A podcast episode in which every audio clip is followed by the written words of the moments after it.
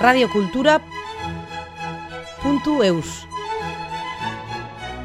Gazetaritza ikasketak egin ondoren, mendiari buruzko gida liburuak idazten hasi zen Ibon Martin Donostiarra.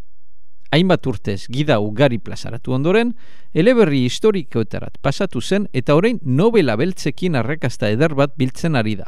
Eskandinaviar eleberrien giroa Euskal Herriera tekartzen aldirela harturik, intriga haundiko ikerketak ezagutzen ditugun bazterretan kokatzen ditu. Ibonek, bere ibilbidea azaltzeaz gain, Euskandinaviar giroa nola asmatu duen aitortzen dauku.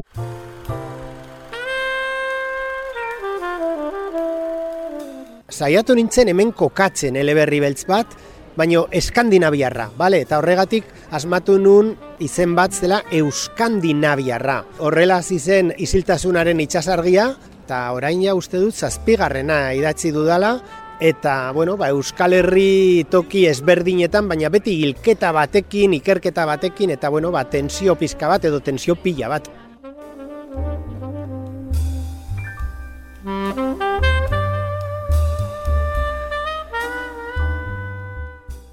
Egunon, ni Ibon Martin naiz, berrogeita zei urte dauzkat, eta donostian jaio eta donostian bizi izan naiz beti.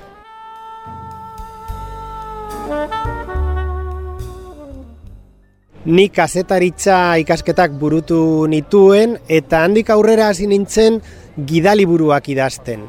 Mendian ibiltzeko gidaliburuak.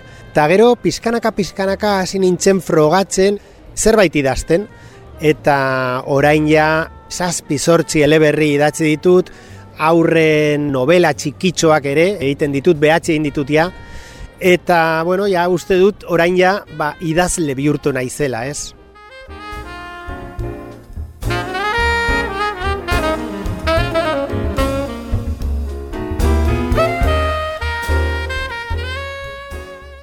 Ni beti danik mendia oso gustukoa izan dut. Beti denbora librean ba, mendira jotzen nun. Ez? Bai tontorretara, bai baiarak ezagutzea, basoak, oianak, ibaiak.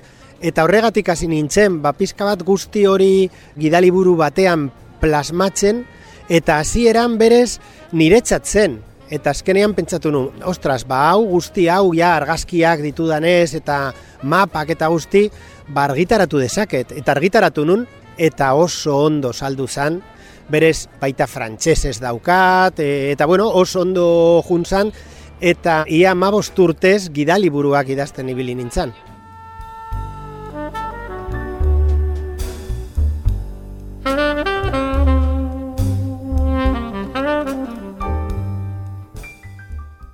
Ni txikitan pila bat irakurtzen nun. Inoiz ez nuen asmoa idazlea izateko, ez? Baino e, beti gustatu izan zait pila bat irakurtzea. Eta gidaliburuak egiten nituenean, gehien gustatzen zitzaidana zen ba hori dokumentazioa, ez? Zergatik bide hau, ba zerbait mitologikoa edo historikoa dauka, eta ordun behin pentsatu nun, ba zergatik ez novela eleberri historiko bat planteatzea bide galdu hauetan, ez? Eta horrela hasi nintzen eleberri historiko batekin, el Valle sin nombre, bost urtez egon nintzen hori idazten, lagun batzuei eman nien irakurtzeko eta esan zidaten, ostras, bai bon, ba, hau oso ondo dago, saiatu nintzen argitaratzen, argitaratu zen, eta, bueno, ba, jendeak oso ondo hartu zuen, eta gero ja hasi nintzen novela baltzarekin, baino berez, hasieran izan zen pizka bat joku bat niretzat.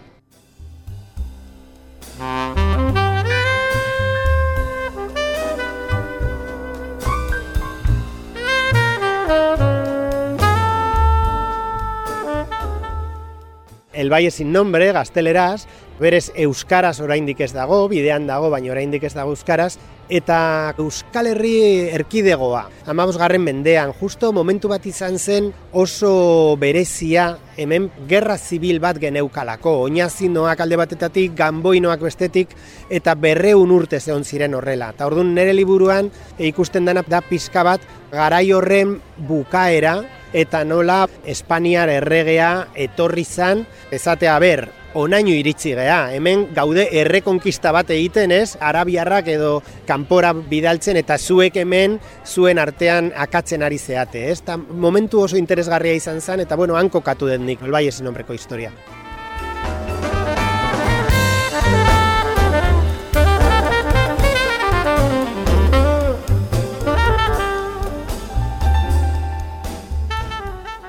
Oso irakurterreza da, familia baten historia txikia beraiek zagardoa egin nahi dute, baino bailarako jauntxoak oso saia jartzen die bizitza, saiatzen dira herriosatik igual ardoa ekartzen, eta herriosara kostaldetik ba arrainak eramatea eta baita hortik oso saia jartzen die bizitza eta historia txiki hori gertatzen da beste benetazko historiaren barruan, eh? baina bai oso erreza da irakurtzeko.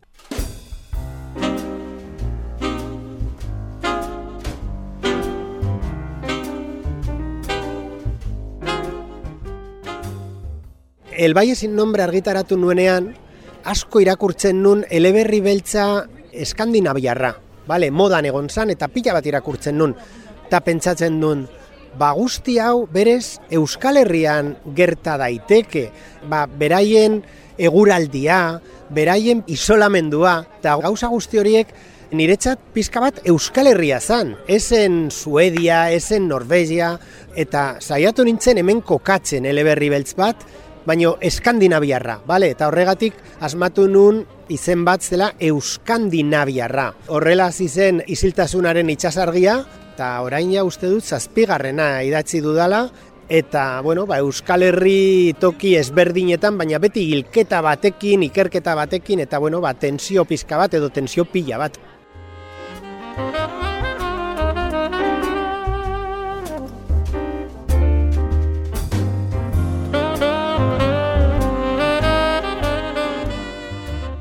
Ni beti azten naiz paisaiarekin. Niretzat beti da oso garrantzitsua non kokatu eleberria.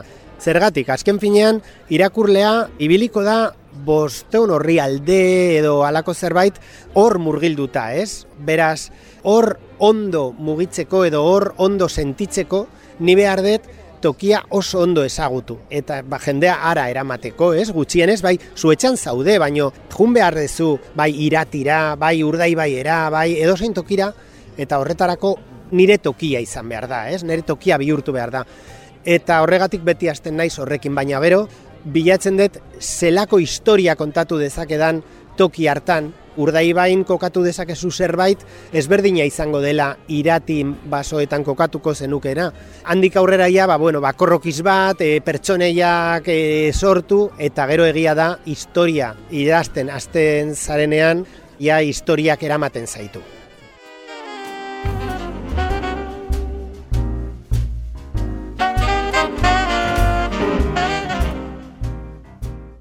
Ez da berdin ikustea ba, itxasargi bat, egun sentian, adibidez, justo eguzki ateratzen den momentuan, kriston ba, liluragarria izango litzateke ez, baino kau, ikusten badezu euripean, hotxarekin, aizearekin, lainoarekin guztiz ezberdina da, orduan, niri gustatzen zait egun horietan ikustea tokiak, sentitzea, usaintzea eta gero ba, paperera eramatea, ez?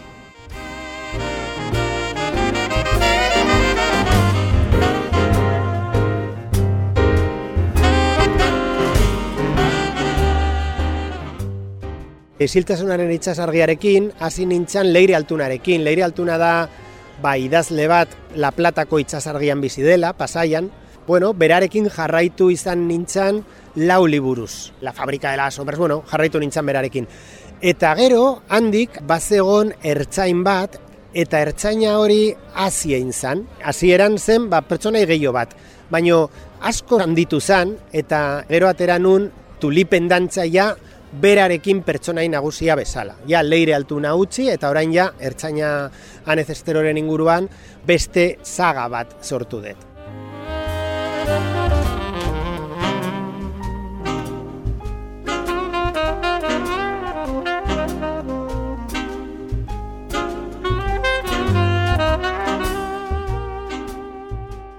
Pertsonaiak azken finean bizitza dakate, ez? Zuk ematen diezu bizitza, baino gero hasi egiten dira, ez? Edo ies egiten dute zure burutik, ez? Eta eskatzen dute beste historiaren bat, zerbait gehiago emateko, ez? Eta anezesterorekin ala gertatu zitzaidan pertsonai txikia izan behar zen, eta gero eta protagonismo gehiago izan zuen, eta azkenean, baia, bere zaga lortu du, ez? Eskuratu du.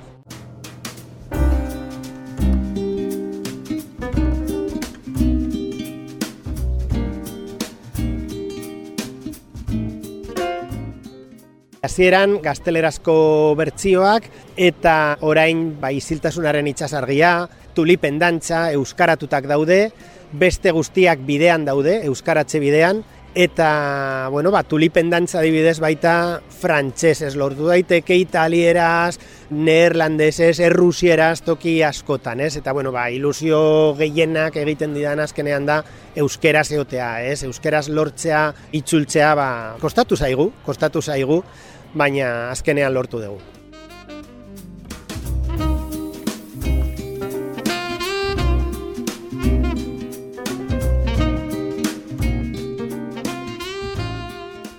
Euskal Herrian izugarri gustatzen zaigu irakurtzea.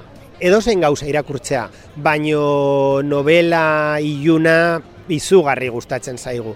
Nire ustez baita laguntzen du pizka bat hori ba gure eguraldia, ez? Eta ikerketak oso askarrak dira la liburuak, ni nabaritzen dut pila bat eleberri historikoa saldu egiten dut, baino eleberri beltza askoz gehiago izugarri saltzen dut.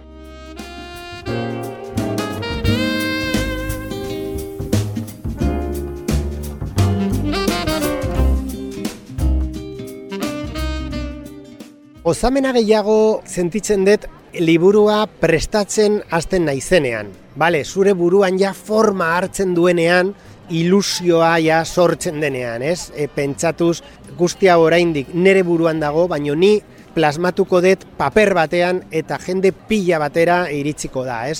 Hori da momentu bereziena eta gero ja historia burutzen duzunean eta irakurtzen duzunean eta azken zuzenketak egiten dituzunean, ba hori da momentu zoragarria baita.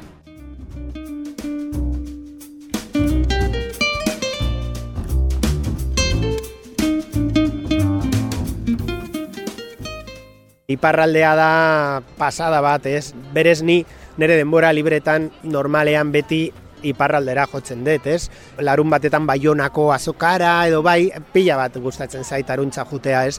Ta adibidez orain nire umen historia bat onin daukate izenburua, ba, izango da onin eta surf txapelketa eta miarritzera doaz eta miarritzeko portu txikian abentura bat biziko dute, korsario batekin eta bueno, ba, lako gauzak ez? Eta miarritzeko akuariuma agertzen da, bai, azken finean ni uste dut egoalde eta iparraldeko lotura hor da gola, ez, gure buruan eta guretzat dena da bat, ez, zazpiak bat, gea.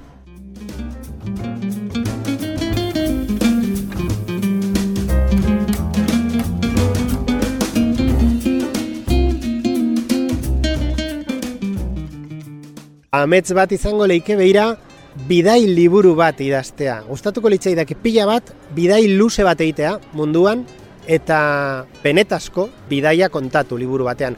Ta seguro iritsiko dala, ez? Baino, bueno, momentu hontan oraindik ez, baino bai, amets bat da.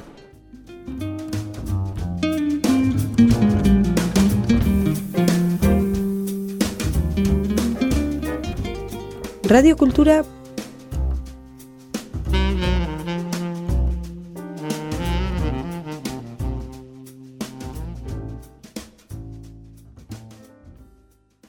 Santo Eus.